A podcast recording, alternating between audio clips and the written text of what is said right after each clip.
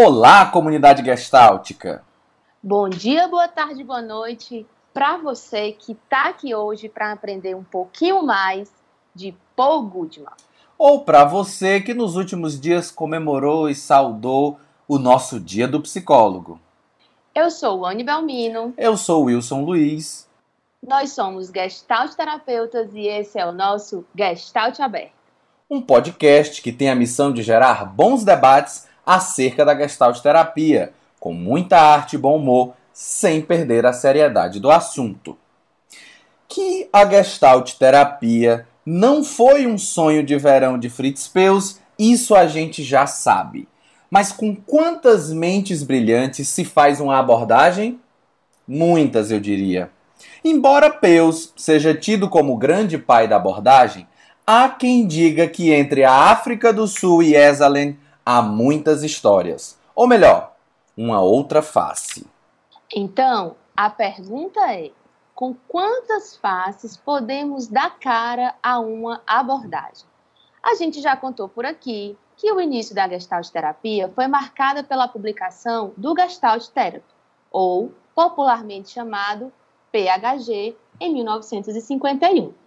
Fritz Perls, desejoso de construir uma nova abordagem, mas pouco chegado à escrita, delegou a um jovem que se chamava Paul Goodman a tarefa de sistematizar uma obra literária que apresentasse a abordagem para o mundo. De editor, Goodman passou a coautor e acabou sendo responsável pelo tomo teórico do Gestalt Therapy, sendo a obra em que ele melhor consegue sistematizar suas ideias acerca da natureza humana. Hefferlein fora convidado para dar mais respaldo acadêmico, visto que era professor universitário, e para ajudar na construção dos experimentos. Mas quem é este tal de Paul Goodman? Rebelde ou revolucionário? Que esquinas cruzaram Peus e Goodman? Como esta história acaba? Na missão de encontrarmos estas respostas e fazer outras tantas perguntas, convidamos um gestalt terapeuta que não viu, mas escreveu sobre a outra face. Hoje temos a ilustre presença de Marco César Belmino. A gestalt está aberta. Quem é você nesse aqui agora? Conta pra gente. Bem, eu sou o Marco César, né? Eu acho que depois a gente pode falar de currículos mais formais, né? Mas eu sou alguém que está extremamente curioso em relação à gestalt terapia, em relação à história da Gestalt terapia, mas principalmente, eu acho que hoje, mais do que nunca, como se faz a Gestalt terapia, né? Como a gente pode pensar o que a gente faz é, no nosso contexto, na nossa realidade, uh, no, no, Brasil, no Brasil de hoje, na conjuntura política de hoje, como que a gente pode pensar a Gestalt terapia. Então eu me sinto dividido entre Gestalt terapeuta e pai da Alice e do Gabriel. então essas duas coisas são que figuram mais para mim hoje em dia. Três grandes missões, né? Sim, funções importantíssimas. E aí, Marcos, quando você fala, né, assim, fica para mim muito claro é uma maturação profissional, né? Alguém que tem uma caminhada, né, e que vem de alguns estudos e que hoje assume essa preocupação de como se faz a gestalterapia, né, o compromisso social, político, clínico, ético da nossa abordagem. E aí fica uma pergunta para a gente. É, dentre tantos caminhos que você fez na Gestalt, como é que foi o seu despertar para o estudo do Paul Goodman? Que entrelaçamentos tem com a sua própria construção profissional? Conta um pouquinho para a gente sobre isso. É, eu, eu brinco muito que eu não sou formado em psicologia, né? eu sou formado em ciências humanas, né? ou seja, é, a minha formação foi muito voltada para a discussão da filosofia, da sociologia, da antropologia e da clínica. Né? Então, é, a discussão histórica, epistemológica sempre foi uma coisa muito importante para mim. Mas, é, na verdade, começou, meu, eu fiz formação em Gestalt terapia, né, no Instituto Gestalt do Ceará, tive uma influência muito grande assim de, de terapeutas importantes do, do, do, nosso estado, né? E uma coisa muito forte na minha formação era essa pluralidade de gestalt terapias, né? ou seja, é, gestalt terapeutas com formações muito distintas, com caminhos muito distintos, E calhou do livro Gestalt Terapia ser uma questão para mim. Né? Para mim era muito interessante como que algumas pessoas tinham uma completa ojeriza a esse livro, né? assim, um livro difícil, um livro complicado, um livro que é para jogar no lixo, literalmente diziam isso, e pessoas que tinham uma relação muito mais forte com esse livro. Eu confesso que a minha formação inicial era de, é, de negação do livro. Né? Eu, eu, uhum. cheguei a repetir jargões são completamente absurdos para mim hoje em dia, do tipo, ah, é uma leitura mal feita da psicanálise, a teoria do self é uma bobagem, até vocês dedicaram um episódio para se discutir isso, né, que eu acho muito importante a gente poder falar disso. É, então, eu acho que isso foi um pontapé inicial. E para mim tinha uma questão que era o lugar do livro Gestalt Terapia na obra do Fritz Pels. Né? Então, para mim era muito muito estranho o livro, né? Assim, você, eu, eu, via uma certa continuidade na forma até de escrever, quando você pega o ego forma agressão e a abordagem gestalt, ou seja, primeiro e último praticamente. Uhum. E o gestalt terapia era uma forma estranha, diferente, tinham conceitos lá que não apareciam mais em lugar nenhum. Né? E tinha essa história aí meio mal contada de que o Fritz havia pago o Paul Goodman para escrever o livro. E sempre tinha isso, isso que vocês trouxeram também logo na abertura, né? Uh, quem era, né? O G e o, e o H, né? Do PHG. Né? Então, é, quem eram essas outras duas figuras? Como eles colaboraram? Né? Como foi a construção desse material? Então, inicialmente, eu fiz uma pesquisa de diferentes fases da construção do modelo gestáltico, uma pré-gestáltica ali do ego como agressão, a construção do livro Gestalt Terapia e as obras posteriores, mas ainda ficava essa, digamos assim, essa lacuna, né? Que é, por que, que o livro Gestalt Terapia ficava tão perdido no meio dessa obra. Inclusive, coisas que eu até sempre, sempre brinco com isso, mas que é assim, por que, que o Fritz Pels, por exemplo, um conceito que a gente uh, coloca com unhas e dentes como sendo um conceito fundamental da Gestalt terapia, como conceito de ajustamento criativo, a gente não vai encontrar o Fritz desenvolvendo isso em outras obras. Ele fala muito em autorregulação, ele fala muito em homeostase, mas ajustamento criativo não é um conceito que o Fritz se apropria. É o conceito de self, enquanto é, funções parciais e de ego, personalidade, etc. Então eu tinha uma curiosidade muito forte sobre isso, a gente tinha um grupo de estudos, sim, que fazia parte da formação, coordenada pelo, pelo Sérgio Lízias, e isso sempre me deixou muito curioso. E aí comecei a explorar mais essas questões históricas da Gestalt terapia, para tentar entender mais quem eram esses outros personagens. Quem era o Hefferlein, quem era Paul Goodman, quem era Laura Pels, e a participação dessas pessoas na construção da abordagem.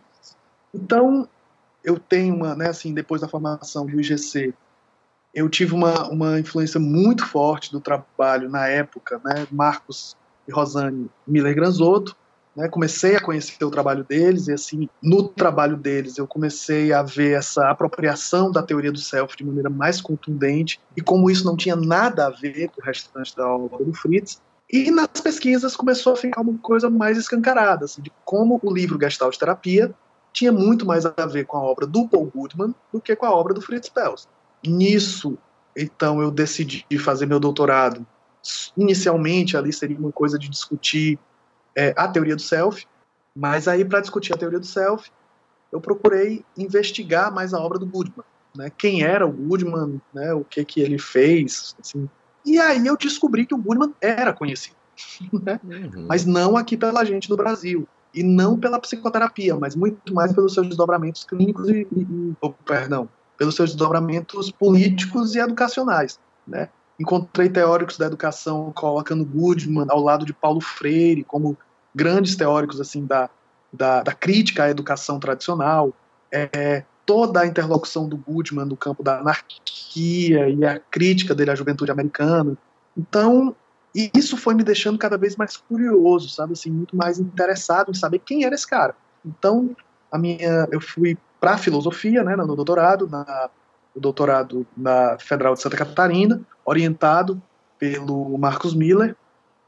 E lá a ideia foi então tentar entender assim o que que era a problemática da natureza humana ou mais especificamente o que constitui o campo da nossa experiência a partir da obra do, do Paul Goodman e como isso poderia se desdobrar é, na leitura crítica social que ele faz e como isso então aponta para uma discussão clínica uh, política e educacional. Então, aos poucos, eu fui muito mais me desprendendo, né, assim, é, para isso eu digo que tem um momento de passagem, que foi a escrita do livro Fritz Perls e Paul Goodman, Duas Faces da Gestalterapia, que foi o um momento então para eu dizer assim, tá, o que que é da obra do Fritz, o que que é da obra do Goodman, né, dar nome aos bois a essas, essa coisa e, dizer, e poder dizer assim, pronto, agora que tem essa diferença, eu vou partir para me aprofundar mais no trabalho do Goodman, né? Então, e aí eu me apaixonei completamente pela obra dele, fui, né, e aí descobri muita coisa que ele fez, pensou, e as coisas foram caminhando por aí.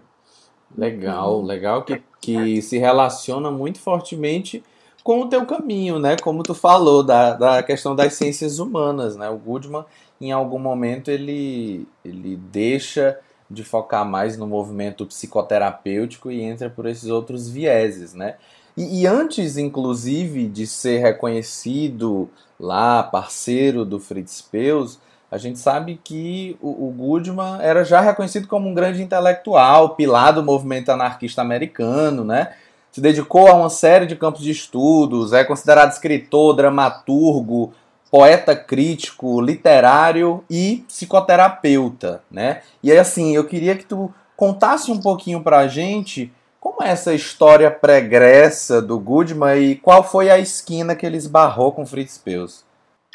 É, isso, eu, uma coisa que foi um desafio interessante, né, para a escrita da tese, que depois foi publicada, transformada em algo mais palatável, que foi a publicação do livro Ontologia Gestáltica de Paul Goodman, uhum. né? E foi, assim, a primeira parte foi fazer justamente isso, é, pensar a história do Goodman a partir de um outro ponto de vista que tem a ver, assim, com olhar como a Gestalt terapia adentra a história dele. Porque a gente estuda muito a gestalterapia, sim, né? Existia Fritz, existia Laura, na verdade existia Fritz, ele conhece a Laura, os dois se juntam, vão para os Estados Unidos, conhecem o Goodman, apartam e Fritz continua sozinho. Né? Então a gente centraliza muito a história da gestalterapia no Fritz. É, a gente esquece a participação intensa da Laura e esquece a participação do Goodman. Mas não só eles, assim, toda a, a, o pessoal ali da primeira geração, Isadora Fromm, Paul Wise, etc. Mas, é, então é isso, assim, eu, eu precisei fazer esse exercício de escrever o outro lado, como vocês colocaram, né, assim, a outra face, ou seja, como que, não como que Fritz procura Goodman, mas como Goodman é procurado por Fritz dentro de uma questão muito maior. Então, o Goodman, ele era um, como, como você colocou, né, Wilson, assim, ele era um, um partidário do movimento anarquista, é, ele fez parte de um movimento ali na década de 30, que eram chamados os, os liberais radicais, né, os liberalistas radicais, que era um movimento ali de, de digamos assim, de reformulação é, política, muito influenciado pelo pragmatismo e pela, uh, pelo, enfim, pelas ideias de John Dewey, por exemplo, né? Uhum. E, e aí o Goodman, ele faz parte desse movimento, a, a, formação dele tinha muito a ver com a filosofia e a literatura, né? E ele, enfim, tinha uma atuação muito intensa no campo da literatura, principalmente da poesia, né? Mas era também um, um educador, então trabalhava com educação e tinha uma questão muito forte, assim, de poder tentar, assim, a partir do John Dewey, acho que depois a gente pode falar mais sobre isso, uhum. mas a partir do John Dewey ele tinha uma questão que era para poder se pensar a, a, a política e para poder se pensar a educação, era necessário ter uma referência sobre o que nos constitui, qual é a natureza humana. Né? Então, por isso, ele tinha ali uma ligação muito forte com a filosofia. Assim, Goodman estudou Kant, Goodman estudou é, Russell, é, Goodman estudou Hegel, estudou toda uma tradição ali de filosofia, principalmente europeia, estudou muito John Dewey, Thomas Jefferson, né, também William James, essa galera ali dos Estados Unidos, mas também para responder essa pergunta do, do, da natureza humana, Goodman acabou entrando em contato uh, com o movimento psicanalítico e neopsicanalítico. Então, Goodman estudou muito a fundo as obras de Freud, mas também as obras do Reich e as obras ali dos chamados culturalistas, né? Eric Fromm, Karen Horney, é, Sullivan e outros dessa, desse, desse grupo. Mas Goodman fez uma coisa assim que a gente vai encontrar talvez nos frankfurtianos, né, mas que na, pra, na época dele, dos Estados Unidos principalmente, ainda era meio estranho, que é tentar entender a psicanálise a partir de uma leitura política, não de uma leitura clínica. Né? Ou seja, que tipo de, de, de discurso político está implícito nas teses do Freud, nas teses do Reich, nas teses uh, de outros psicanalistas dessa época. Então ele tinha isso muito forte, ele escrevia em, em revistas, assim, revistas né, de, de, de, aspectos revolucionários, assim, progressistas. É, ele, ele nunca se encaixou diretamente no movimento, então ele, é, ele era um anarquista que falava da importância do Estado, ele era um liberalista que falava que os liberais uh, eram muito racionalistas. Né? Ele mais tarde vai se tornar um dos grandes membros da nova esquerda e vai dizer que a nova esquerda se rendeu à violência. Né? Então, uh, tem toda uma, uma questão assim dele nunca ter feito parte muito claramente de um movimento. Né? Mas ele escrevia muito sobre isso, ele tinha uma revista sobre política, né, assim, e principalmente ele escrevia muito sobre os desdobramentos políticos da psicanálise.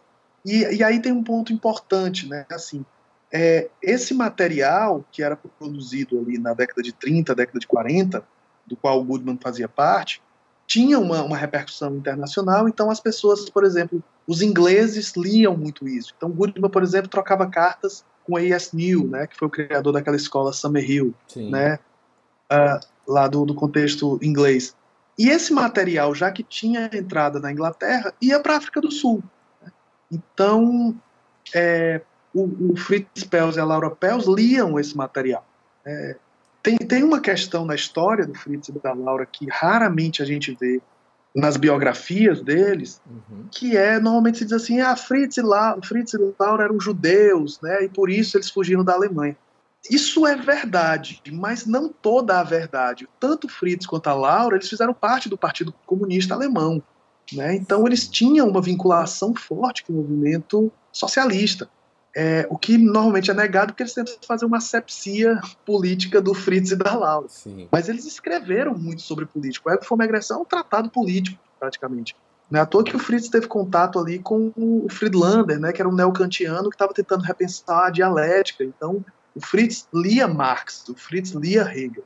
E então na África do Sul, o Fritz lia muito essas revistas progressistas, né? Então ele já conhecia o trabalho do Goodman, o Fritz tinha estudado, né, e feito análise com Reich. O Goodman era um, alguém que estava escrevendo sobre o Reich, principalmente os dobramentos políticos do trabalho reichiano.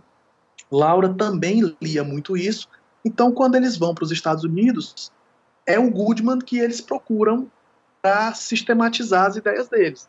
Né? Então, é, eles já conheciam o trabalho do Goodman por conta de toda essa interlocução que o Goodman vai ter ali da política e principalmente de um cara que lia e escrevia sobre a psicanálise haitiana e, e a crítica aos movimentos psicanalíticos. Então, o Fritz e a Laura, eles gostavam muito da assim da, da leitura que o Goodman fazia do Reich né, e das releituras que o Goodman fazia do Reich, fazia do Reich. Né? Então eles, eles tinham muito interesse nisso. Como quando eles chegam aos Estados Unidos, o Fritz, fica, o, o Goodman fica muito é, interessado na obra do Fritz Perls, principalmente o Ego de Fome e Agressão e, as, e, a, e, o que ele tinha ali rabiscado. Né? Como ele era um cara assim da área da literatura, ele era um, um editor, né? então ele fazia edição de livros, ele, ele fazia trabalho de revisão de livros, ele fazia trabalho de tradução, né? ele, ele, ele falava alemão. Uhum. Então tinha essa. Ele era alguém que podia fazer esse trabalho, digamos assim, mais de editoração do material do Fritz e da Laura. E aí, quando você nos traz né, esse componente histórico e traz muito a figura da Laura, isso nos remete à invisibilidade que esses nomes tão importantes na construção da gestalt terapia é, ficaram até tão pouco tempo. Então, pessoas como você e como outros teóricos estão tentando resgatar e trazer essas pessoas é, para um lugar merecido de reconhecimento e de, de abraço às suas ideias e às suas contribuições, né? Saindo de uma lógica centralizadora, né, como você falou, na figura do Peus. E a gente acredita que é necessário conversar aqui no podcast sobre tudo que perpassa a gestalt terapia, inclusive esses autores historicamente esquecidos. É, no caso, o Goodman ele teve uma relação próxima com a Laura Peus, mesmo depois do distanciamento do, da Laura, do Peus e do Goodman do Peus também, ele mantém uma relação próxima durante toda a vida, tanto no campo profissional como no campo da amizade.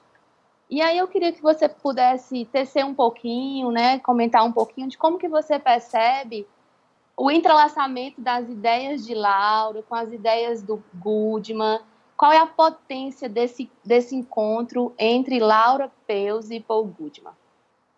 Então, é, depois até a gente pode assim, depois sistematizar melhor a construção da obra do Goodman, né? Assim, como as ideias do Fritz e da Laura vão ser fundamentais para a construção da obra dele.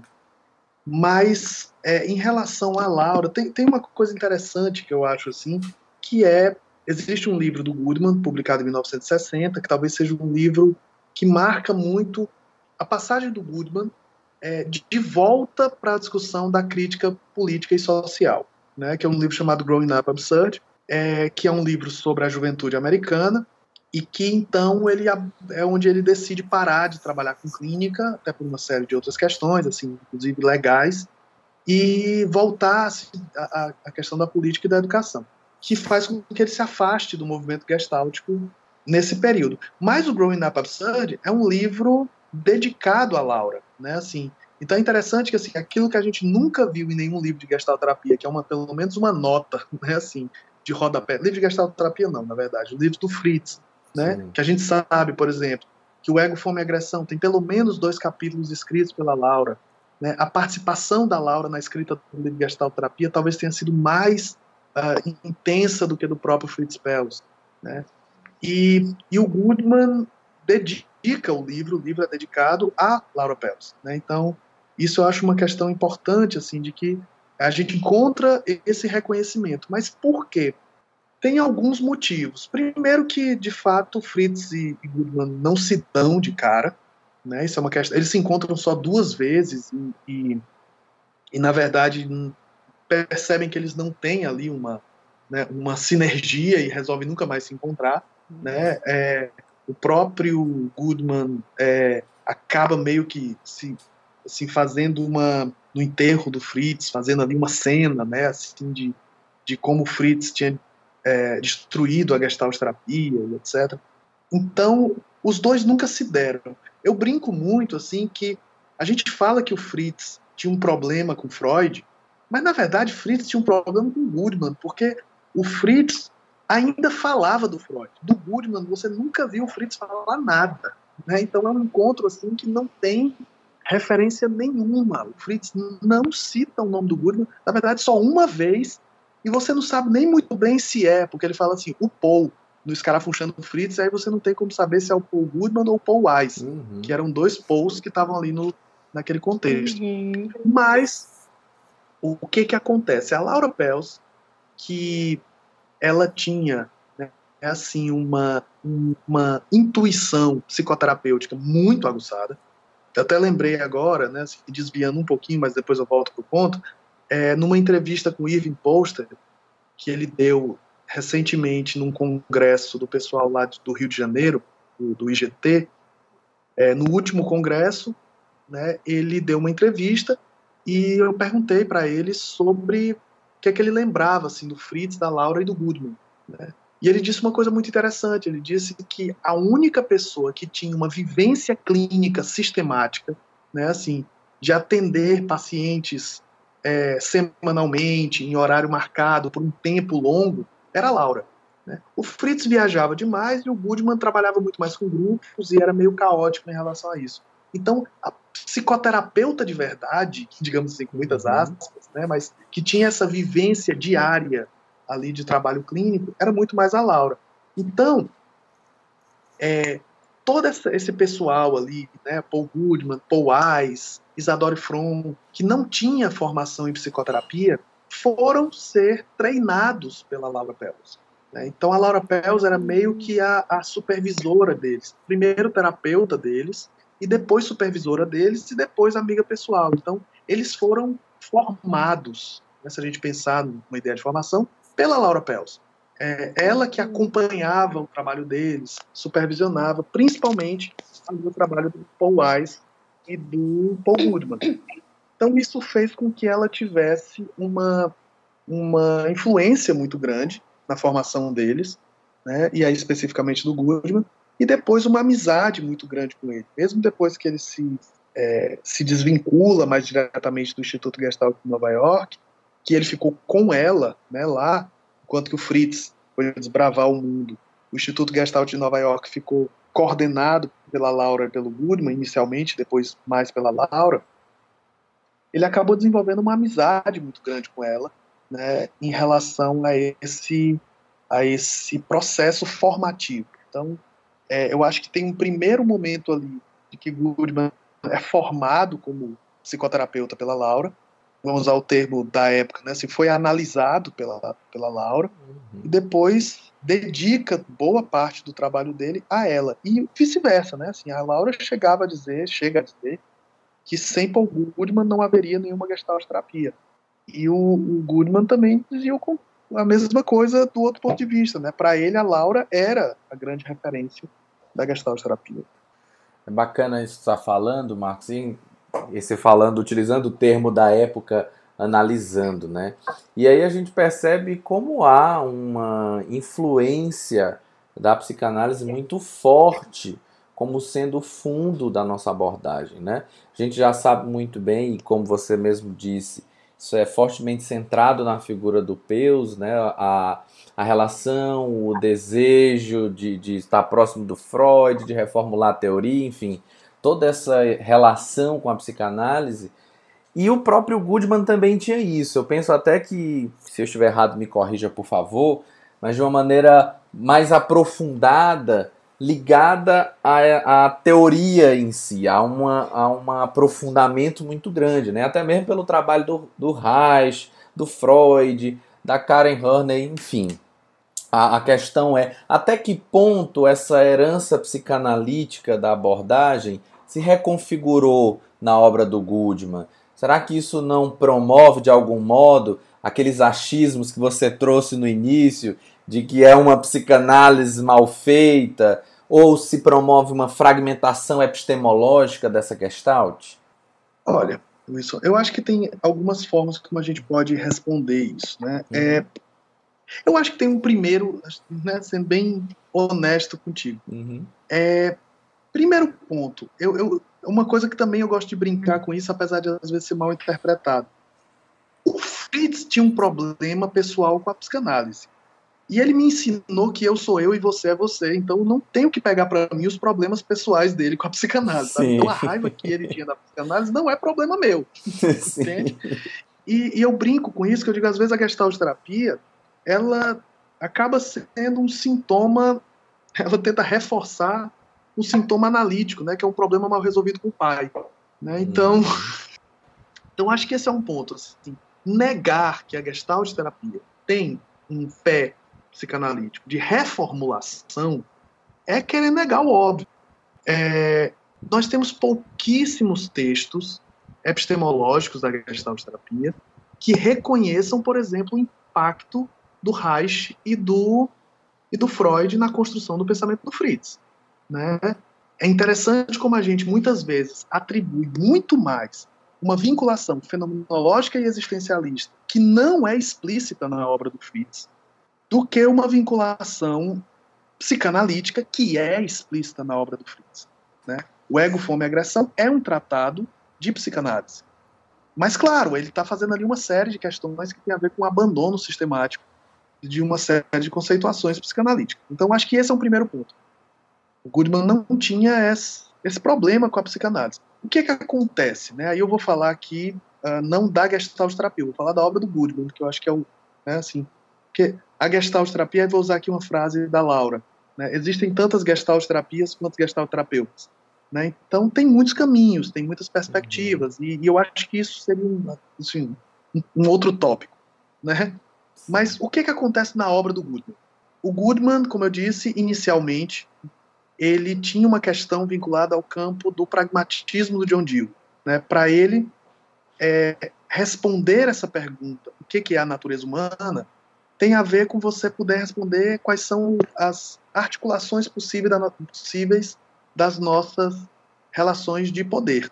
Né? Então, para ele, para eu poder discutir política, eu tenho que ter uma teoria da natureza humana. Que isso, vamos lá, se a gente volta lá para Rousseau, né, se a gente volta lá para Hobbes, se a gente volta para Maquiavel, o homem é naturalmente bom, o homem é naturalmente mal. Né? Tudo isso tem uma repercussão de como nós deveríamos construir nossas relações sociais. Então, sei lá, eu preciso de um Estado muito forte e que nos controle porque nós somos naturalmente destrutivos. Né? Então, a gente precisa responder uma pergunta sobre a natureza humana. Para o Goodman, é, o Dewey coloca essa questão, mas o Dewey acaba caindo num problema que é o, assim, um certo racionalismo ainda aparente e ainda muito centrado uh, numa confiança na razão como instrumento de transformação social. Quem que rompe com isso para Goodman? Né? Quem que consegue olhar para uma certa dimensão irracional da nossa experiência? A psicanálise. Né? Então, é, para o Goodman, a psicanálise consegue trazer uma outra coisa, que é a potência da sexualidade, né? Que eu acho que isso é fundamental para a gente poder. Se para o Goodman isso era uma questão fundamental, porque a sexualidade traz muito o reconhecimento de uma dimensão irrefletida da nossa experiência. Na minha tese, eu preferi utilizar o termo irrefletido para não falar de inconsciente e criar um monte de problema em cima disso. Mas, no fundo, o que o Goodman entendia do Freud é que é, Freud traz para o campo da medicina e para o campo da, da ciência o reconhecimento de algo que já era discutido, com muitas aspas, na filosofia, assim, é, até então, que é que nós somos seres muito mais irrefletidos do que seres reflexivos, ou seja, nós somos mediados muito mais por coisas que nós não sabemos do que por coisas que nós sabemos. E Freud também foi alguém que trouxe muito explicitamente esse lugar uh, da, de uma dimensão disruptiva da sexualidade. Né? Então, o aspecto revolucionário da sexualidade. E por isso, o principal instrumento de dominação social é pela via da dominação sexual. Né? Isso é desenvolvido por Reich, né, que traz um, um, caráter mais, digamos assim, materialista, né, tentando fazer uma articulação de Marx com Freud para essa questão, mas para ele é, tinha uma questão que alienação, vamos pegar agora em Reich, né? Reich vai ser mais explícito nisso, a alienação política e econômica, ela é também uma alienação sexual, né? Então, quanto mais reprimido sexualmente, mais tu está submetido ao poder de um terceiro, né? Então, é, eu me alieno no discurso político e econômico em função desse, digamos assim, desse, dessa repressão do meu corpo da minha expressividade, da minha capacidade de, vamos assim, de, de abertura. Né? Então a sexualidade tem muito a ver com essa liberdade do corpo. Para o Goodman, o que, que acontece? Isso é revolucionário. O reconhecimento de que a dominação social se faz pela dominação uh, é, sexual é extremamente potente, mas para o Goodman, Freud e Reich primeiro, né? Se primeiro para Freud, é, ele ainda caiu numa coisa que ele diz assim, né? O Goodman era judeu.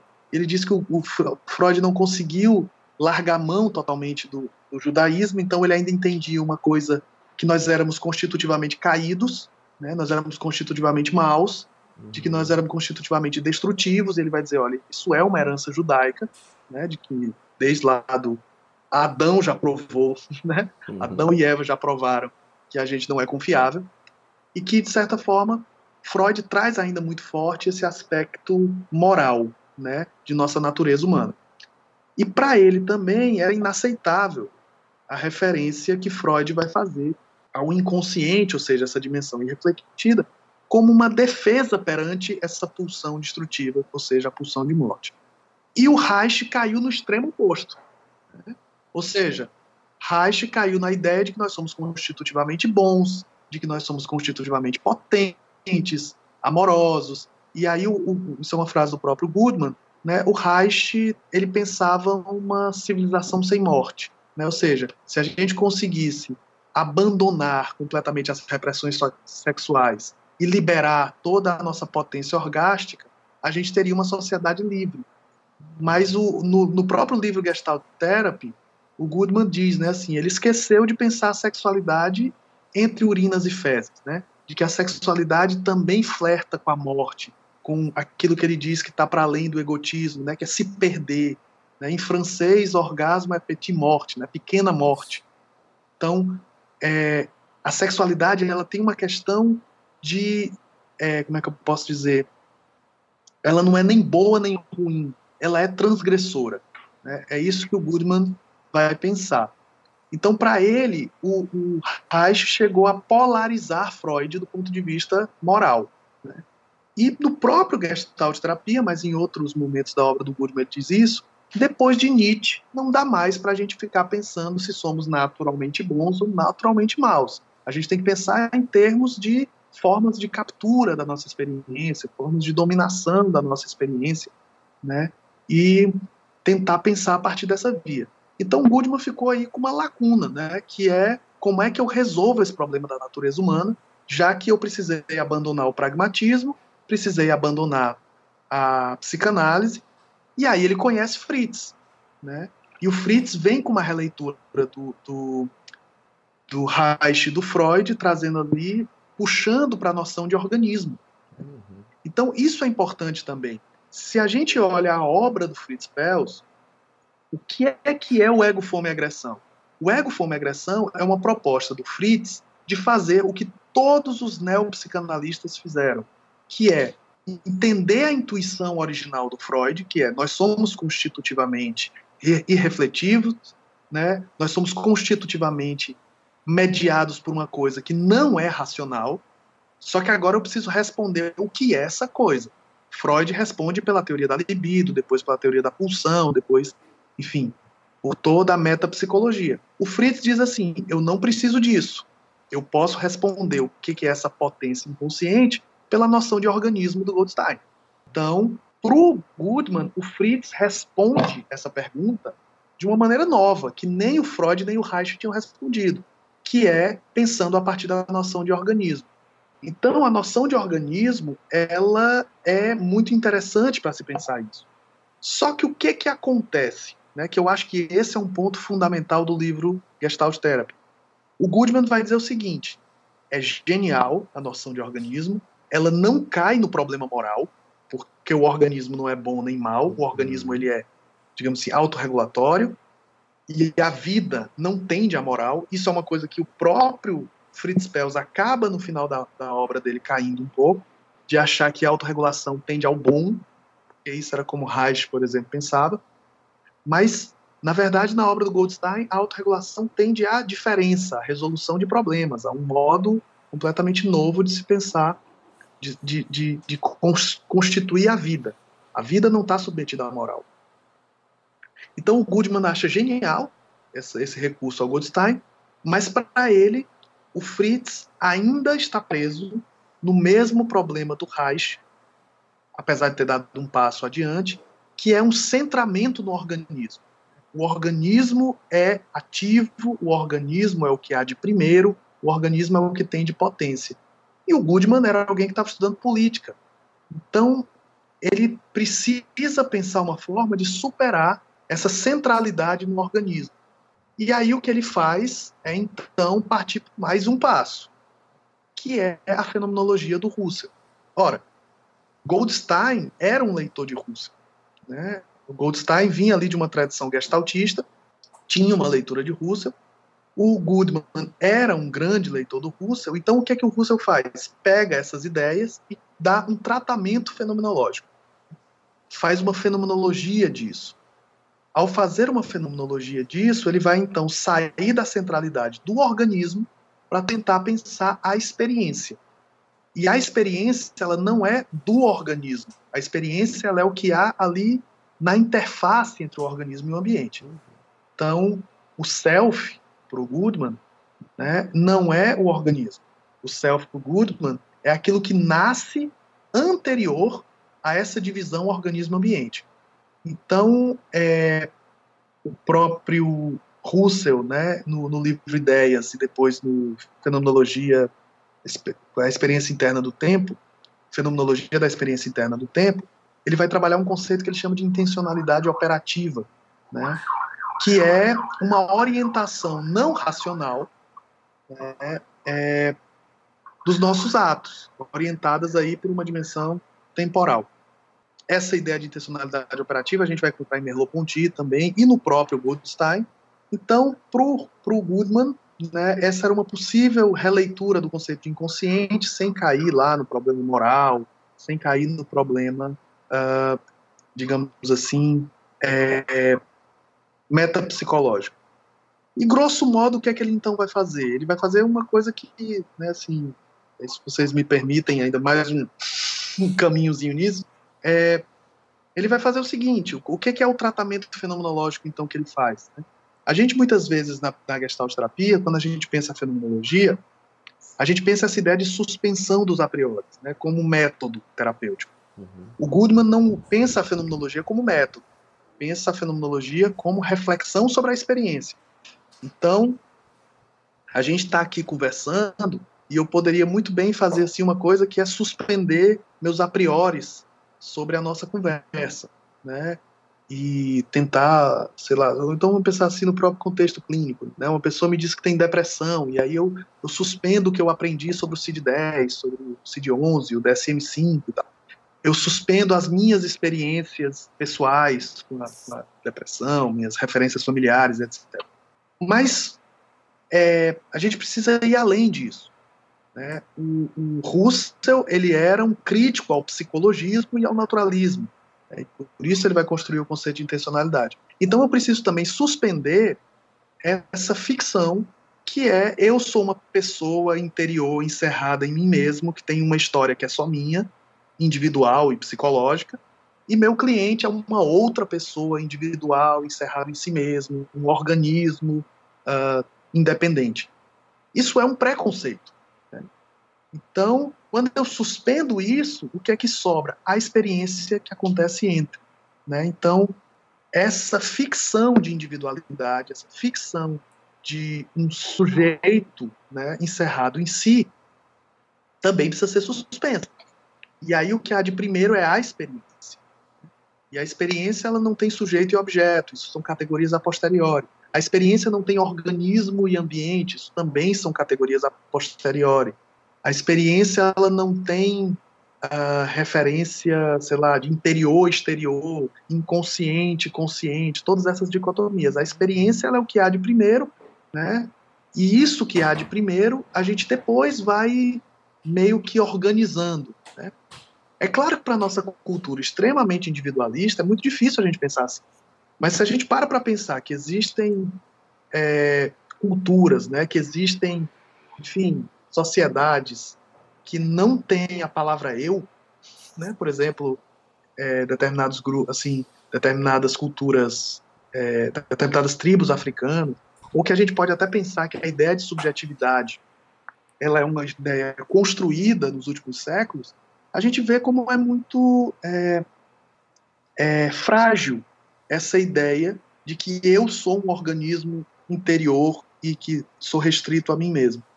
Então, o livro Gestalt Terapia, ele é uma releitura fenomenológica dessa proposta do Fritz, ganhando conotações agora políticas. Não é à toa que o próprio... Então, assim, o livro Gestalt Terapia, ele aborda, né, a parte que a gente tem acesso em português, que é só metade do livro, ele aborda basicamente uma teoria da natureza humana, pensando né, assim, a experiência como esse campo entre e não como algo restrito ao organismo, e pensando os desdobramentos políticos disso, a antropologia da neurose, enfim, tantos outros campos desse tipo. Não é um manual de psicoterapia, né? não é um livro que fala como se faz clínica. Uhum. Ele é um livro que discute de forma bem ensaística o campo da natureza humana. Né? É... Então, nesse sentido, eu acho que se a gente olha para esse caminho, esse caminho é um caminho que não, não assim, ele, ele assim, é um caminho que eu, assim, como que a gente sai do pragmatismo, né? Abandonando a noção de racionalidade para ir para a psicanálise. Só que a psicanálise tem esse problema moral e esse problema da metapsicologia, aí você vai para a teoria organísmica, mas a teoria organísmica ainda é muito centrada no próprio organismo, aí você vai para a fenomenologia, e a fenomenologia pode fazer um tratamento de suspensão de tudo isso, para que a gente tenha com que há de primeiro a, a, a, experiência, aí fica um caminho que eu acho que não é uma, uma mera, né, é, digamos assim, não é um mero aglomerado de teorias, mas é a construção de um argumento epistemológico, de um argumento ontológico, né, que é o termo que eu utilizei na, na minha tese. Então a psicanálise ela faz parte disso. Ela não é um problema. Ela é algo que precisou ser revisado, mas o, o, o próprio Goodman dizia que ele era parte do movimento psicanalítico. Não tinha essa, essa, esse ranço né, uhum. com a psicanálise que às vezes a gestalterapia quer comprar. E aí você falando é, de toda essa trajetória de estudos, né, desse verdadeiro mergulho que o Goodman fez para que ele chegasse nessa construção teórica do que é a natureza humana, é, eu percebo que ele tentou o tempo todo fugir das polarizações, tentou o tempo todo ultrapassar os problemas teóricos que ele vinha encontrando. E a gente sabe que o Goodman, apesar de gostar muito de discutir as ideias com outros autores, né, com outros colegas intelectuais, ele tinha um modo de escrita particular, individual, que eu penso que era um momento onde ele maturava, né, tudo que ele trouxe aí desses encontros e aí podia assentar suas ideias e teorizar, né? E aí, como a gente está falando de gestalt terapia, e a gente sabe que apesar dele ter tido poucos encontros com Peus, né? Encontros aí talvez não tão agradáveis, mas teve um grande contato com a Laura, né, de uma forma mais afetiva e reconhecida. É, eu queria que você falasse um pouquinho de como que é essa construção do Gestalt Therapy, é, principalmente por, por Paul Goodman, vem dessas ideias que ele pegou, né, da, do que trazia Peus e Laura, é, mas principalmente dos desdobramentos dessa noção de natureza humana que ele constrói no Gestalt Therapy para o, resto da sua obra, que já é um momento onde ele se dedica mais à política, à educação, trazendo o conceito de, de desescolarização. Então, como é que você percebe aí a relação das ideias da Gestalt com as ideias de política de Goodman e de, de educação? Tá, vamos lá. É, eu acho que, porque assim, ó, quando a gente pensa, vamos pensar a partir do, do, do que o, o Goodman estava propondo, né? Quando ele diz, né, assim, que a psicoterapia quando ela delimita em alguma medida, né, assim, uma lógica do que que seria, é, vou usar um termo muito ruim, tá, mas é o que está vindo agora, é, uma, delimita uma noção de saúde e doença, certo? De algum modo, eu estou criando uma discussão social, né? É, ou seja, se tu pega lá o Reich e entende que o Reich está dizendo que a potência orgástica e a sexualidade ela precisa ser digamos, ela precisa furar as tuas couraças musculares para que tu possa conseguir te afirmar, né? Então, no fundo, o que o Raj está dizendo é, assim, te liberta, né? Bem, não se reprima, né? Bem menudo, uhum. mas uma coisa assim de libertação, né? Assim, de... Enquanto que Freud estava dizendo uma outra coisa, né? Assim, que a civilização e a cultura eram um mal necessário. Então, de certa forma, o mal-estar era era, era assim, era constitutivo, né? A angústia é constitutiva porque nunca vai ter acordo entre a pulsão e a cultura. Então, o que nós podemos fazer na análise para Freud é, digamos assim, uma certa vida possível frente a esse mal-estar fundamental incurável. Enquanto para Reich, não, é curável, né? Liberta tuas coraças musculares que a gente, inclusive, vai resolver o problema da luta de classes, né? Uhum. Quase assim. Claro que eu estou sendo bem mais radical aqui. Então, para o Goodman, a psicoterapia ela é um discurso político, entende? Ela tem uma conotação política. Né? No, no próprio livro Gestalt Terapia tem uma frase que eu adoro, que diz assim, a, uma psicoterapia eficiente é sem dúvidas um risco social. Então, ver que essa dimensão política, e quando eu falo política aqui, eu estou falando política do campo das relações de poder. Qualquer, e no Growing Up Absurd, o Goodman já fala, né? Assim, o psicoterapeuta sabe disso. O terapeuta de criança sabe que a intervenção na criança afeta a construção daquela família.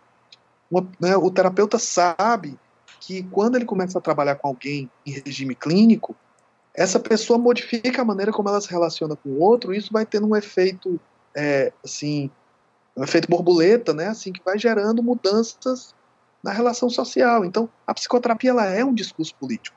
Eu acho que essa asepsia que muitas vezes é feita, né, de achar que, que clínica e política não tem nada a ver uma coisa com a outra, é uma grande bobagem. Eu acho que o Goodman mostra isso.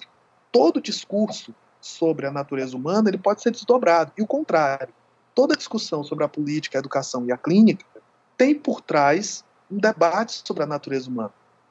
Então, um capítulo que eu acho genial do livro Gestalt Terapia é o capítulo da antropologia da neurose, uhum. né, em que ele vai sistematicamente mostrando como que a nossa sociedade não é que ela tem medo do nosso mal, né, do nosso mal constitutivo, como vai pensar Freud, mas que talvez a nossa sociedade tentou sistematicamente né, capturar as formas de espontaneidade e criatividade em nome de uma normatividade e de uma segurança.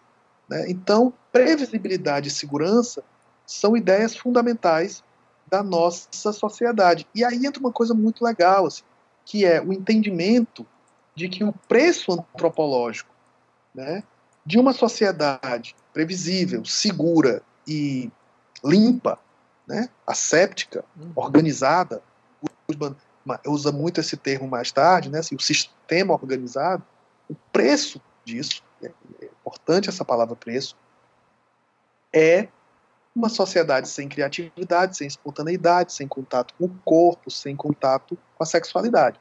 Né? Então esse é o preço. Por que, que o termo preço é bom? Porque ele não está dizendo agora, como Reich, que se a gente libertasse tudo, o mundo seria melhor. O que ele está dizendo é que, né, e tem, tem um texto dele muito bom de 47, que ele está formulando, mais ou menos, se me falha a memória de 47, que dizem para ele, poxa, Goodman, tu, tá, tu é um haitiano, tu está dizendo assim que as instituições aprisionam nossa, nossa experiência e que se a gente se libertasse desse aprisionamento institucional, o mundo seria melhor. E aí o Goodman responde, não, isso é um erro retórico dizer que é muito ruim que a, gente seja sistematicamente aprisionado pelas instituições, as escolas, né, é, as fábricas, a, enfim, a religião, o Estado, não significa dizer que dizer que isso é muito ruim não é o mesmo dizer que o contrário é bom. Isso é um erro retórico. Né? É o preço que a gente paga. Então, a gente poderia até dizer de uma maneira muito pretensiosa que o Goodman ele é um Foucault avant lettre, né? Ou seja, ele ele estava discutindo coisas que o Foucault vai dizer mais tarde, de que a experiência humana ela é capturada por mecanismos que ele chama de sistema organizado e que a gente paga um preço alto por isso. Mas é, esse preço alto que a gente paga é em função de uma sociedade limpa, de uma sociedade organizada, que se a gente for chutar aqui é, se, eu, se, eu, fosse perguntar para vocês o que é que, né, se pegar um dia qualquer no calendário e dizer assim, dia tal, o que é que a gente, o que é que vocês vão estar tá fazendo, o que é que a gente vai estar tá fazendo? A gente dizer que dia da semana? Ah, é quinta. Então a gente é capaz de descrever, né, o dia inteiro do que é que vai ser, porque ele é completamente previsível. Então essa vida previsível é muito menos ansiogênica. Né? Só que não é perfeito. Então eu acho que assim Dessa forma, o que o Goodman vai dizer é: se a clínica tem, esse, tem como esse propósito, né, se criar espaço de variabilidade, espaço de experimentação disso que é o novo em um ambiente relativamente seguro, é porque eu estou dizendo que, de certa forma, há algo de revolucionário na experimentação. E aí eu preciso pensar isso em termos da política e da educação, ou seja, em que medida que nós temos um modelo social constitutivo de relações de poder que tem como objetivo esse aprisionamento da nossa experiência, para manter tudo né, normatizado, tudo organizado, tudo previsível e seguro. A palavra segurança é muito importante. e como que no, o nosso modelo educacional ele é formado para manutenção disso. Então, é, tem, tem umas ideias bem fortes do Goodman em relação a isso. Ou seja, para ele, a nossa educação é, antes de qualquer coisa, uma estratégia de sustentação, né, assim, desse modelo. Ou seja, é na escola né, que a gente é, é, aprende, né, com, a gente aprende a repetir o padrão disso que é o sistema organizado. Tem uma citação do Goodman que eu gosto muito, né, que a gente vai escrever lá em 1964, e aí vou ler aqui como ela está, né, que ele diz assim: é na escola e com a mídia de massa, e não em casa, em contato com os amigos, que a maioria de nossos cidadãos de todas as classes aprende que a vida é, inevitavelmente, rotina, despersonalização e venalidade. Que é melhor obedecer e calar-se, e que não há espaço para a espontaneidade, a sexualidade aberta e a liberdade de espírito formado nas escolas se adaptam aos mesmos postos de trabalho, à mesma cultura e à mesma política. Essa é a educação, a deseducação, a adaptação às normas nacionais e o enrolamento em função das necessidades nacionais. Né? Então, é aí que o Goodman vai dizer que é o modelo educacional ele serve para a manutenção de um determinado sistema político. E a pergunta dele da clínica é: em que medida que a gente pode pensar psicoterapias que tem o mesmo propósito. Né?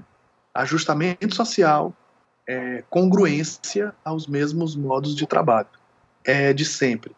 Que é, a, que é a crítica que ele vai fazer ao, aos culturalistas, né? a, a Karen Horney, ao Eric Fromm, ao, o, a própria Ana Freud. Ele vai dizer que esse pessoal aí, eles eram fascistas, né? eles eram pessoas que, de certa forma, pensavam uma clínica que tinha como objetivo o ajustamento social meio polêmico isso, mas Sim. aí é outra pano para manga para outra coisa. É interessante que você já está puxando o gancho aí do que eu gostaria de perguntar, porque o Goodman tem essa essa bandeira que ele levanta, né, sobre o anarquismo e inclusive no nosso episódio passado com a Lilian, ela contou que tem um capítulo do Paul Goodman no livro Os Anarquistas que ela encontrou por acaso né? E contou pra gente como foi essa surpresa.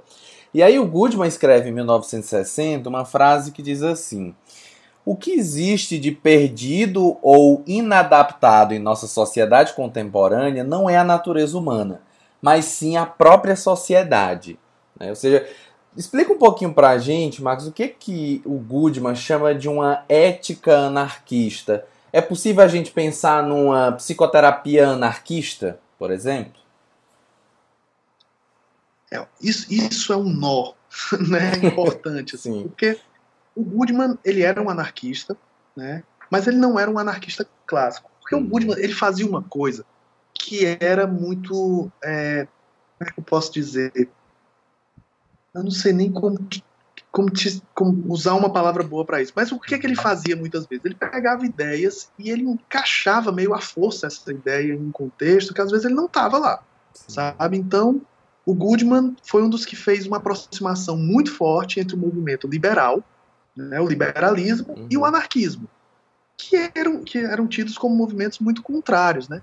O. Goodman era um cara que se dizia anarquista, mas ele escreve um livro sobre planejamento social e fala sobre a função do Estado na organização da economia, que isso era avesso é. à leitura anarquista tradicional. Né? Mas o que, que acontece? A ideia de natureza humana na obra do Goodman vai mudando muito. Eu, eu, gosto de dizer que o Goodman é um teórico de transição, né? Ou seja, ele é um cara que está escrevendo na década de 30 até a década de 60. Se a gente faz um, um, uma leitura mais distanciada, a gente vai ver que 30 até a década de 60 é justamente esse período de mudança do que a gente vai chamar de um discurso moderno para um discurso pós-moderno. O livro Gestalt Terapia, que é de 1950, ele está exatamente nesse meio do caminho. Tem hora que ele tá, que parece que ele está falando da experiência humana como uma coisa natural, que nos é própria e que é essencial do ser humano. Tem hora que ele está falando da experiência humana como uma coisa puramente de mudança, de transformação e que não há nada de essencial na natureza humana. O livro tem essa contradição. Então, a obra do Goodman é muito contraditória em relação a isso. Né? Mas, tem uma coisa na interlocução do Goodman com o anarquismo que eu acho muito interessante. Ele vai dizer num livro uh, da década de 60, em que ele está defendendo assim o modelo político dele, que ele vai chamar agora muito mais de modelo descentralista do que modelo anarquista, hum. né? mas ele vai dizer o modelo descentralista, né? que aí tu vê que tem uma referência muito do, do movimento liberalista, né? não neoliberal, porque isso é, uma, é um erro horroroso né? que a gente tem na nossa política de um modo geral, das pessoas confundirem o que é o liberalismo do que é o neoliberalismo. Uhum, mas exatamente. É, é, o Gurman era um liberal. Então, essa lógica de centralista, ele vai dizer uma coisa que eu acho interessante. Ele diz assim: olha, ao contrário do que muita gente pensa em relação aos anarquistas, o anarquista ele não acredita que deveria se retirar a figura de poder porque nós somos naturalmente bons e por isso a gente iria se organizar. A gente deveria tirar a figura de poder porque ninguém é confiável para ter o poder na mão. Né? Uhum. Então, de certa forma, o que ele está dizendo aí, que a crítica dele ao Eric Fromm, né, é que essa ideia de que é possível uma governança pura e boa e maravilhosa, que vai fazer o bem para todo mundo, isso é muito questionável. Que a lógica do, do, poder ela é muito sedutora, né? Então, é, o próprio isso ele tinha aprendido com os, os anarquistas, né? Com Kropotkin, com Bakunin, né? Com, com toda uma tradição aí, Emma Goldman, né, de, de uma discussão é, anarquista e ali na interface com o socialismo, ele tinha entendido que se é dado o poder né, na mão de alguém, é muito fácil essa pessoa ser, ah, como é que se diz assim, ela se desvirtuar, né? Então, o flerte, digamos assim, do Goodman com o anarquismo tem muito a ver com isso, sabe assim, Sim. uma ética e aí vem entra na tua na tua questão. Primeiro, é uma desconfiança das estratégias de, de poder. Tem um, um, livro do Goodman chamado Ensaios Utópicos, Propostas Práticas, né?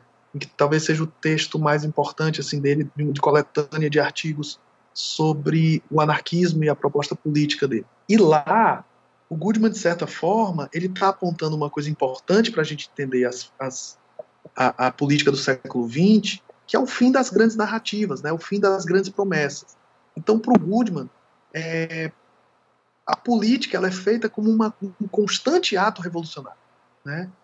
A gente está o tempo inteiro no movimento de conquistas, de voltar atrás, e ter que conquistar de novo, e ter que refazer um monte de coisa que a gente desfez, e não existe, né? Do, e aí ele retoma uma coisa que ele discute lá no, no Gestalt Terapia, que a gente não pode cair num problema no, ele, ele também fala isso no capítulo da antropologia da neurose.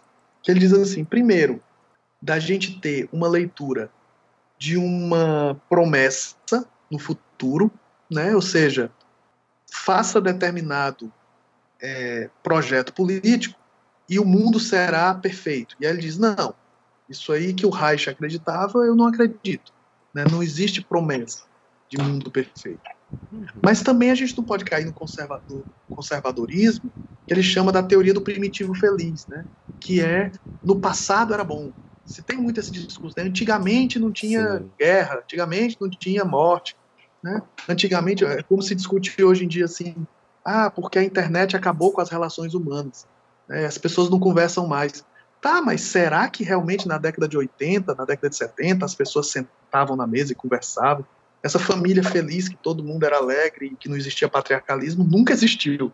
Né? Então, é, a gente cair ou nessa ideia de que há uma promessa de futuro perfeito, ou de que o passado foi melhor do que o presente, é muito nocivo.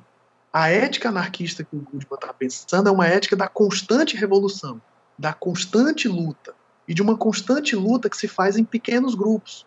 O Goodman ele atendia muito mais em grupos terapêuticos do que em individual, porque ele acreditava, e aí tem a ver com o campo da política e da educação, que é quando se junta pessoas e se cria a possibilidade de um conflito genuíno entre essas pessoas, entre a abertura para que essas pessoas possam falar, para que essas pessoas possam se expressar e que elas possam, inclusive, perceber suas contradições na relação com o outro, isso é muito potente para o novo esse novo é bom ou ruim? Não sei, senão não seria novo. Né? Uhum. Tem um cara, assim, um filósofo brasileiro chamado Silvio Galo, que discute muito o campo da educação, e ele tem um livro ainda antigo, assim, que ele discute um pouquinho da obra do Goodman, chamada Pedagogia do Risco. E eu achei, assim, o nome do livro eu já acho genial. Super é, bacana. E aí eu peguei emprestado, é, é eu peguei emprestado o termo dele para falar da gestalt terapia, chamando Ética do Risco. A, a proposta de experimentação, seja em grupo, seja individual, é assumir um risco. Se a gente tivesse a promessa que ia ser bom, era ótimo. É. Né? Mas o que a, a, própria ideia de experimento na gestaltoterapia é assumir um risco. Né? Então, eu acho que o Goodman ele está justamente tentando fazer essa limpeza moral. Né? O que, é que eu estou chamando de limpeza moral?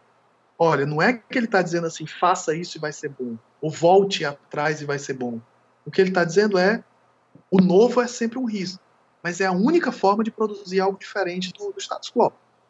É, isso a gente vive muito forte na clínica, né? Ou seja, as pessoas chegam apegadas a dores que elas conhecem muito bem, mas elas não querem largar essa dor porque é muito é, agressivo ter que abrir mão do que você conhece, assumir o risco. E o gestalterapeuta é aquele que está do lado e diz assim: eu vou com você assumir esse risco. Né? Então eu acho que uma ética anarquista é essa que, de certa forma, se coloca na possibilidade de assumir risco sabe? Seja na clínica, seja na educação, seja na, no campo da política, é sempre produzir esse aspecto disruptivo de pequenas revoluções, de pequenas transgressões, porque o Goodman também dizia isso. Às vezes a gente acha que mudar o mundo é muito longe, uma coisa muito impossível. Mas quando a gente começa a pensar nos pequenos grupos e dizer assim, nós enquanto coletivo podemos fazer algo transformar nós quanto grupos, e essas pessoas poderiam formar novos grupos, e isso ser uh, ganhando um alcance cada vez maior, isso é muito mais potente. Né? Então, a ética anarquista do Goodman não é aquele anarquismo clássico, vamos botar abaixo o governo e viver uma vida como se fôssemos seres naturais. Não, esse naturalismo também não cabe mais na obra do Goodman. Não é. Esse anarquismo naturalista não existe mais para ele. Uhum. Até mesmo porque, no final da obra do Goodman, ele já começa a entender uma coisa que eu acho que hoje a gente entende muito melhor até do que ele, que é o Estado é o de menos.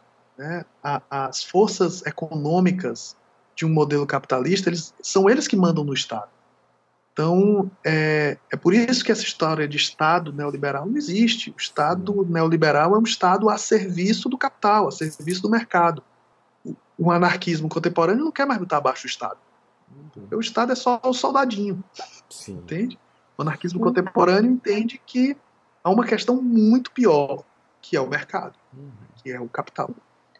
Marcos, e aí quanto mais você nos presenteia com essas enormes contribuições da obra de Paul Goodman, desconhecida de nós, né? Porque é, nem eu nem o Wilson nos aprofundamos em, em Paul Goodman e acreditamos Sim. que também os nossos ouvintes é, estejam tendo a oportunidade aqui com você de ter os primeiros contatos e possivelmente se empenharem, né, a partir dessas suas contribuições, a mergulhar e a buscar mais. E aí, Marcos, quanto mais você vai nos trazendo, nos presenteando com essas contribuições da obra de Paul Goodman, mais vai ficando a vontade de saber mais, de conhecer mais, porque nós sabemos que o Goodman é ainda pouco conhecido, inclusive nosso pouco conhecido, possivelmente pouco conhecido dos nossos ouvintes.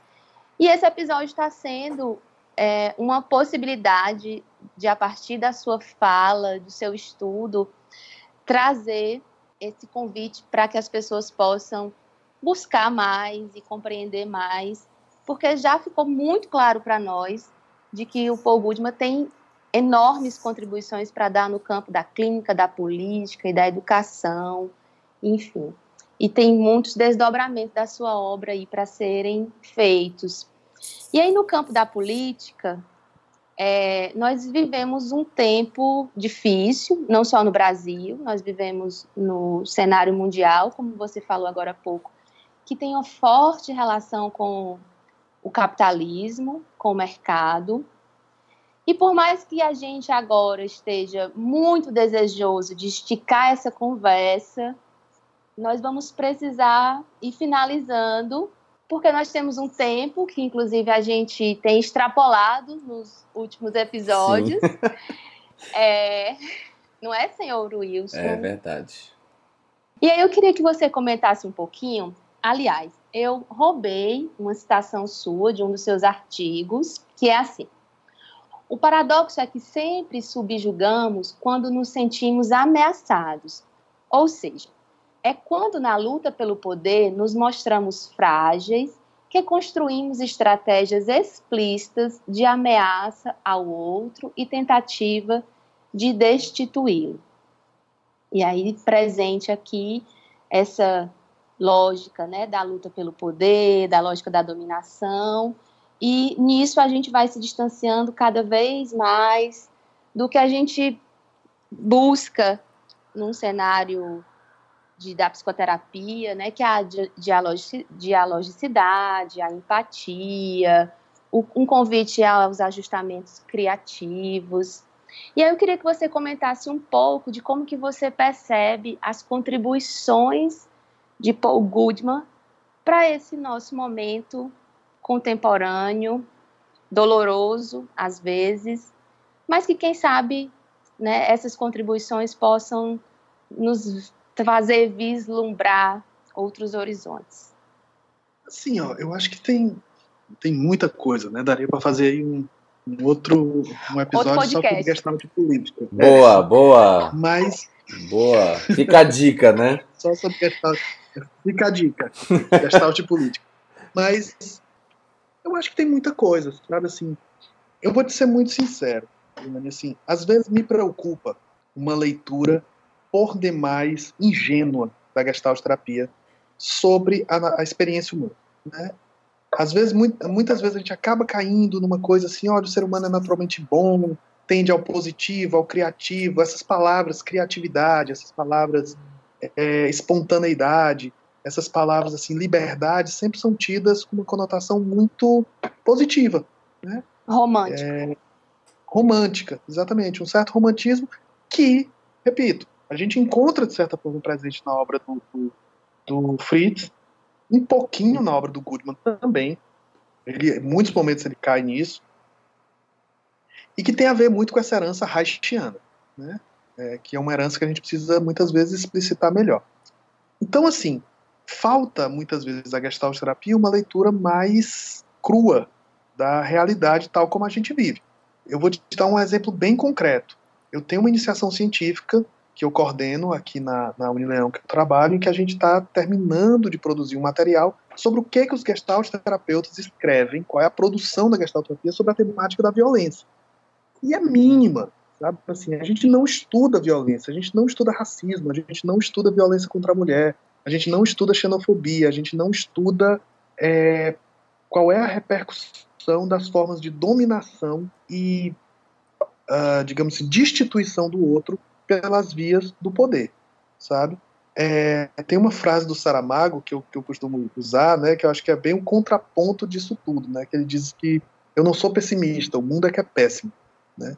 Eu acho que é bem isso, né? Assim, a gente precisa pensar sobre a conjuntura real da pobreza, da violência, da desigualdade social e pensar uma gestalterapia que faça sentido nisso, entende?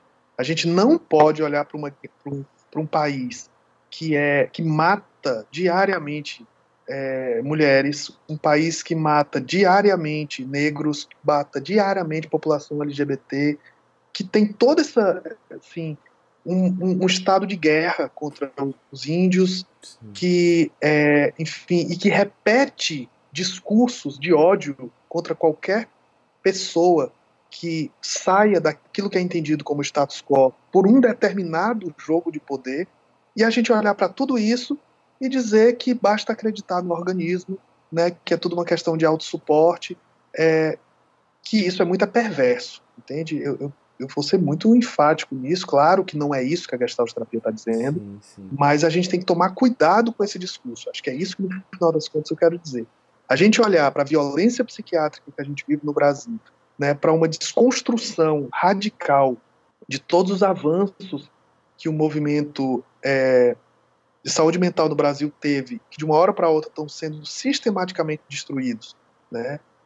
Então você chegar para uma pessoa é, que está completamente dopada de medicação, que não sabe nem o nome, diagnosticado como esquizofrênico, e que por ser por esse diagnóstico não consegue emprego, a família expulsou de casa e dizer assim, acredita em ti, é, vai lá e, e, e, tu vai se autorregular. Não é assim, sabe? Então a gestalterapia, ela, ou então eu sou eu e você é você. Não, eu não sou eu e você é você não. A gente tem que colocar né, assim, vamos ser levinasianos, né, o outro é a prioridade. Uhum. Né? Eu acho que isso é muito importante. E isso está na Gestalt Terapia. Isso está lá no livro Gestalt Terapia, sabe? Sim. É, isso não é uma invenção nova. A Gestalt Terapia é uma abordagem política, é uma abordagem que questiona o, o, a sociedade. Isso está no Ego, Fome e Agressão. O Ego, Fome e Agressão tem uma frase clássica do Fritz: Nossos problemas começaram com Moisés. Né? E aí ele vai discutir todo né, o campo da civilização. Uhum. Agora o Fritz perdeu muito disso. Né? O Goodman, não. Mas eu acho que não é uma questão de avaliar é, quem foi o melhor teórico. É uma questão da gente resgatar uma discussão que faça sentido para uma gestalterapia genuinamente brasileira. Sim. Então, é, muitas vezes eu sou acusado né, assim, de discutir demais política. E eu acho isso ótimo, eu acho que na verdade isso é um elogio. Tem que se discutir política a clínica não pode ser pensada afastada da política. Né? A clínica não pode ser pensada afastada de uma série de dimensões fundamentais da formulação da experiência humana. Então, é, abandonar isso em prol de uma pureza psicoterapêutica, não. Eu vou trabalhar só com o que surge, eu vou ignorar todo um contexto social. Eu acho isso muito perigoso e, mais uma vez, até mesmo perverso. Né? E e, e uma coisa que eu, eu escuto muito nos cursos de formação quando a gente entra nesses debates, nessas discussões, né? Quando entra, por exemplo, uma discussão sobre a clínica das psicoses e começa a se falar sobre essa dimensão ética mais ampliada, né? As pessoas dizem, poxa, Marcos, que legal poder ouvir isso, porque eu trabalho no CRAS, eu trabalho no CRES, eu trabalho na educação, e para mim a gestalt terapia parece que ela só fala lá da psicoterapia dentro de consultório. E, e, parece que aquele discurso não faz sentido fora daquilo ali. Então, é necessário isso, entende? Assim, a gente precisa pensar uma gestalterapia engajada e uma gestalterapia que faça sentido para o nosso cotidiano. Eu sou gestalterapeuta no interior do Ceará e então a gestalterapia precisa fazer assim, ela precisa fazer sentido no interior do Ceará, aqui no, na, na, na, divisa com, com Pernambuco, é, ela precisa fazer sentido para tá em Sobral, Wilson? Tô, tô em Sobral. interior do Ceará lá para cima e ela precisa fazer sentido em Curitiba. Sim. Entende? Ela não pode fazer sentido para a década de 60 dos Estados Unidos, no movimento uhum. hippie. Sim. Acho que esse é o ponto. É. Perfeito. Acho que foram contribuições incríveis que fazem a nossa cabeça borbulhar e aí eu queria saber se você tem algo mais que você gostaria de dizer, que a gente não perguntou, algo que é relevante, ou até mesmo um recado. É, a gente tem um momentinho do recado para os nossos ouvintes, Isso. de Marcos César Belmina. Deixe o seu recado, faça a sua reclamação. Esse é o momento. Na verdade, eu acho que, em primeiro lugar, agradecer profundamente, né, assim, pelo espaço para a gente poder conversar sobre isso. É, Goodman é um autor que a gente precisa discutir mais. É, e, e, eu acho que, na verdade, o Goodman, a Laura, o Fritz, eles são autores que muito mais abrem do que fecham, sabe? Eu acho que talvez a coisa mais legal que a gente tem na gestalterapia, às vezes as pessoas dizem assim, ah, Marcos César, mas tu esculhamba demais o Fritz. Mas eu acho que essa é a questão a Gestalt terapia é uma abordagem sem heróis, sabe? Sim. Ela é uma abordagem sem, sem, assim, de pessoas que o que mostraram pra gente foi o quanto eles eram humanos, o quanto humanos. eles eram falíveis, Sim. o quanto eles não precisam ser imitados, né? Uhum. É, então, o Fritz é genial porque ele não precisa ser imitado. A Laura é genial porque não precisa ser imitada. O Goodman é genial porque não precisa ser imitado. Porque eles convidam a gente a olhar para as vicissitudes deles e dizer assim: eu posso ser eu mesmo. Eu posso me constituir a partir das minhas relações. Eu não preciso estar louvando, né, Fritz Perls. Uhum. Preciso disso. Eu posso estar criticando o trabalho dele, criticando o trabalho do Goodman, criticando o trabalho da Laura, e pensando qual é a repercussão disso numa Gestalt em movimento. Uma Gestalt que tem que estar o tempo inteiro olhando para a realidade dizendo assim, eu ainda faço sentido? Então esse é um primeiro ponto. E eu acho que um segundo ponto que eu queria dizer é que a gente precisa olhar mais para uma Gestalt terapia engajada na realidade social. Né? É, a gente precisa pensar mais a, a, violência, a gente precisa pensar mais a desigualdade social e tentar responder essa pergunta: o que, que a Gestalt terapia pode nos ajudar a transformar a realidade? Ela, ela, ela, se ela perde esse compromisso de transformação da realidade, ela perde tudo. Né? Ela vira um mero discurso romântico, sem, sem, sem fundo, sem capacidade de, de emancipação. Então, essa Gestalt não me interessa. Essa Gestalt não, não acho que ela, ela. Na verdade, eu gostaria muito que essa daí se acabasse.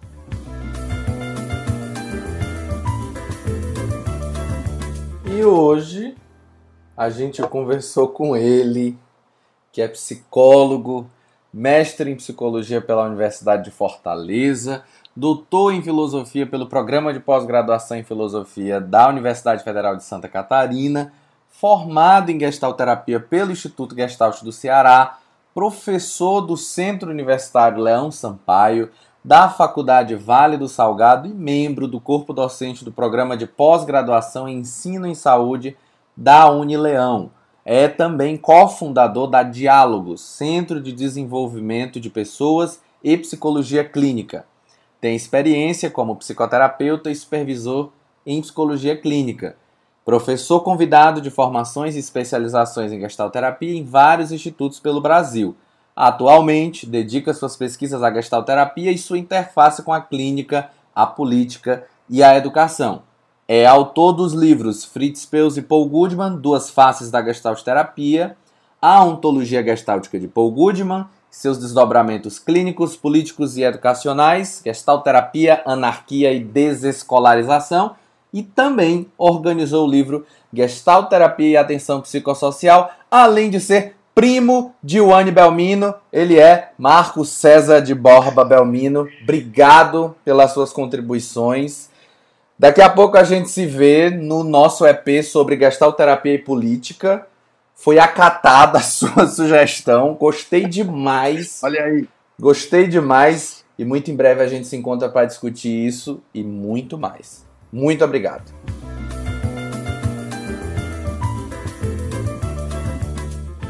Mas antes de ir embora, nós não vamos perder a chance, obviamente, de saber qual é a indicação do Marco César. Quero dizer que a minha pilha de indicações só cresce, mas já estou aqui com a minha canetinha na mão para anotar. Conta pra gente, Marcos, o que é que está figurando para você e que você gostaria de deixar como dica? Primeiro tem um, eu quero deixar três sugestões aqui. O primeiro tem um documentário chamado Paul Goodman Changed My Life.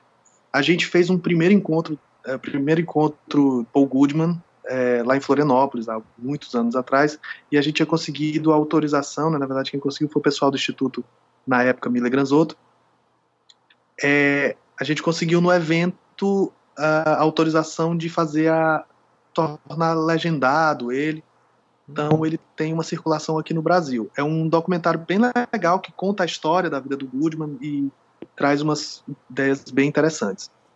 É, eu acho que a minha segunda é, minha segunda uh, sugestão né, é um livro que eu acho que acaba tocando muito nesse campo da, da teoria do self, mas o seu desdobramento político, né, assim, que é um livro que eu sou completamente apaixonado, que é o Psicose e Sofrimento, né, escrito pelo Marcos Miller e pela Rosane Granzotto, um livro assim que eu acho que ele ainda precisa ser mais bem uh, assim apreendido pela Gestalt terapia brasileira, uhum. né?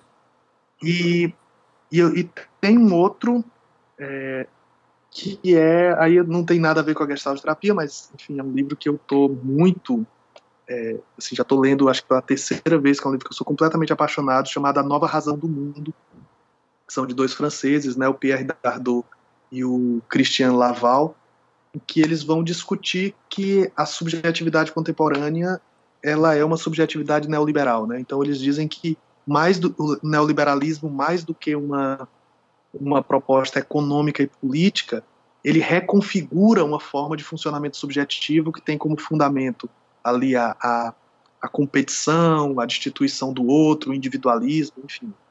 Livro muito legal para a gente poder entender mais o que a gente está vivendo hoje em dia.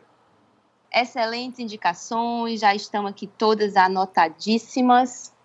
E aí, Marcos, eu queria agradecer, em nome do podcast Gestalt Aberto, imensamente a sua participação, a sua disponibilidade para essa conversa, a sua generosidade em apresentar tantos conteúdos para a gente.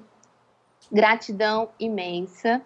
E aí a gente vai ficando por aqui, não porque a gente queira, mas é porque a gente já conversou muito.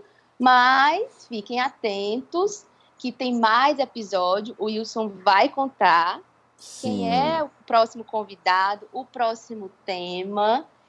E tem mais Marco César lá na frente, que ele vai voltar para falar sobre Gestalt política. Já ficou a promessa aqui. Falando em Gestalt terapia e política, o nosso próximo episódio vai direto para Brasília. Não, mas não tem nada a ver com política. A gente vai falar com uma pessoa que se empenhou em escrever a história de um cara mundano, mas como dizia Cláudio Naranjo, metade dionisíaco, metade apolíneo. Chamado pai da Gestalt terapia, ele, o grande Fritz Peus. A gente vai conversar no próximo episódio com a Fado Elo, ela que escreveu o livro Frederic Peus, Vida e Obra em Busca da Gestalt Terapia. Ela vai contar pra gente um pouquinho sobre a história dele, e a gente vai entender um pouquinho mais que caminhos este homem trilhou, por onde foi, da África do Sul a Esalen, da psicanálise à Gestalt Terapia. Quem foi Fritz Peus? Fádua vai contar pra gente daqui a 15 dias. Vocês não perdem por esperar.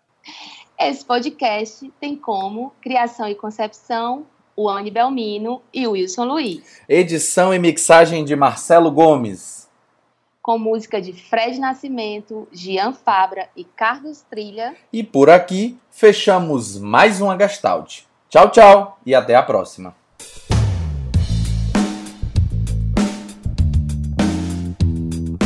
Como foi para você, Marcos? Ah, foi ótimo. Eu, eu, às vezes eu fico preocupado que às vezes eu falo de um monte de conceito, né? De uma vez eu tenho medo de, de ficar muito confuso. Mas aí tu vê aí se deu para entender. Isso é problema do Google que o povo vai dar. Dá teu jeito. Dá teu jeito.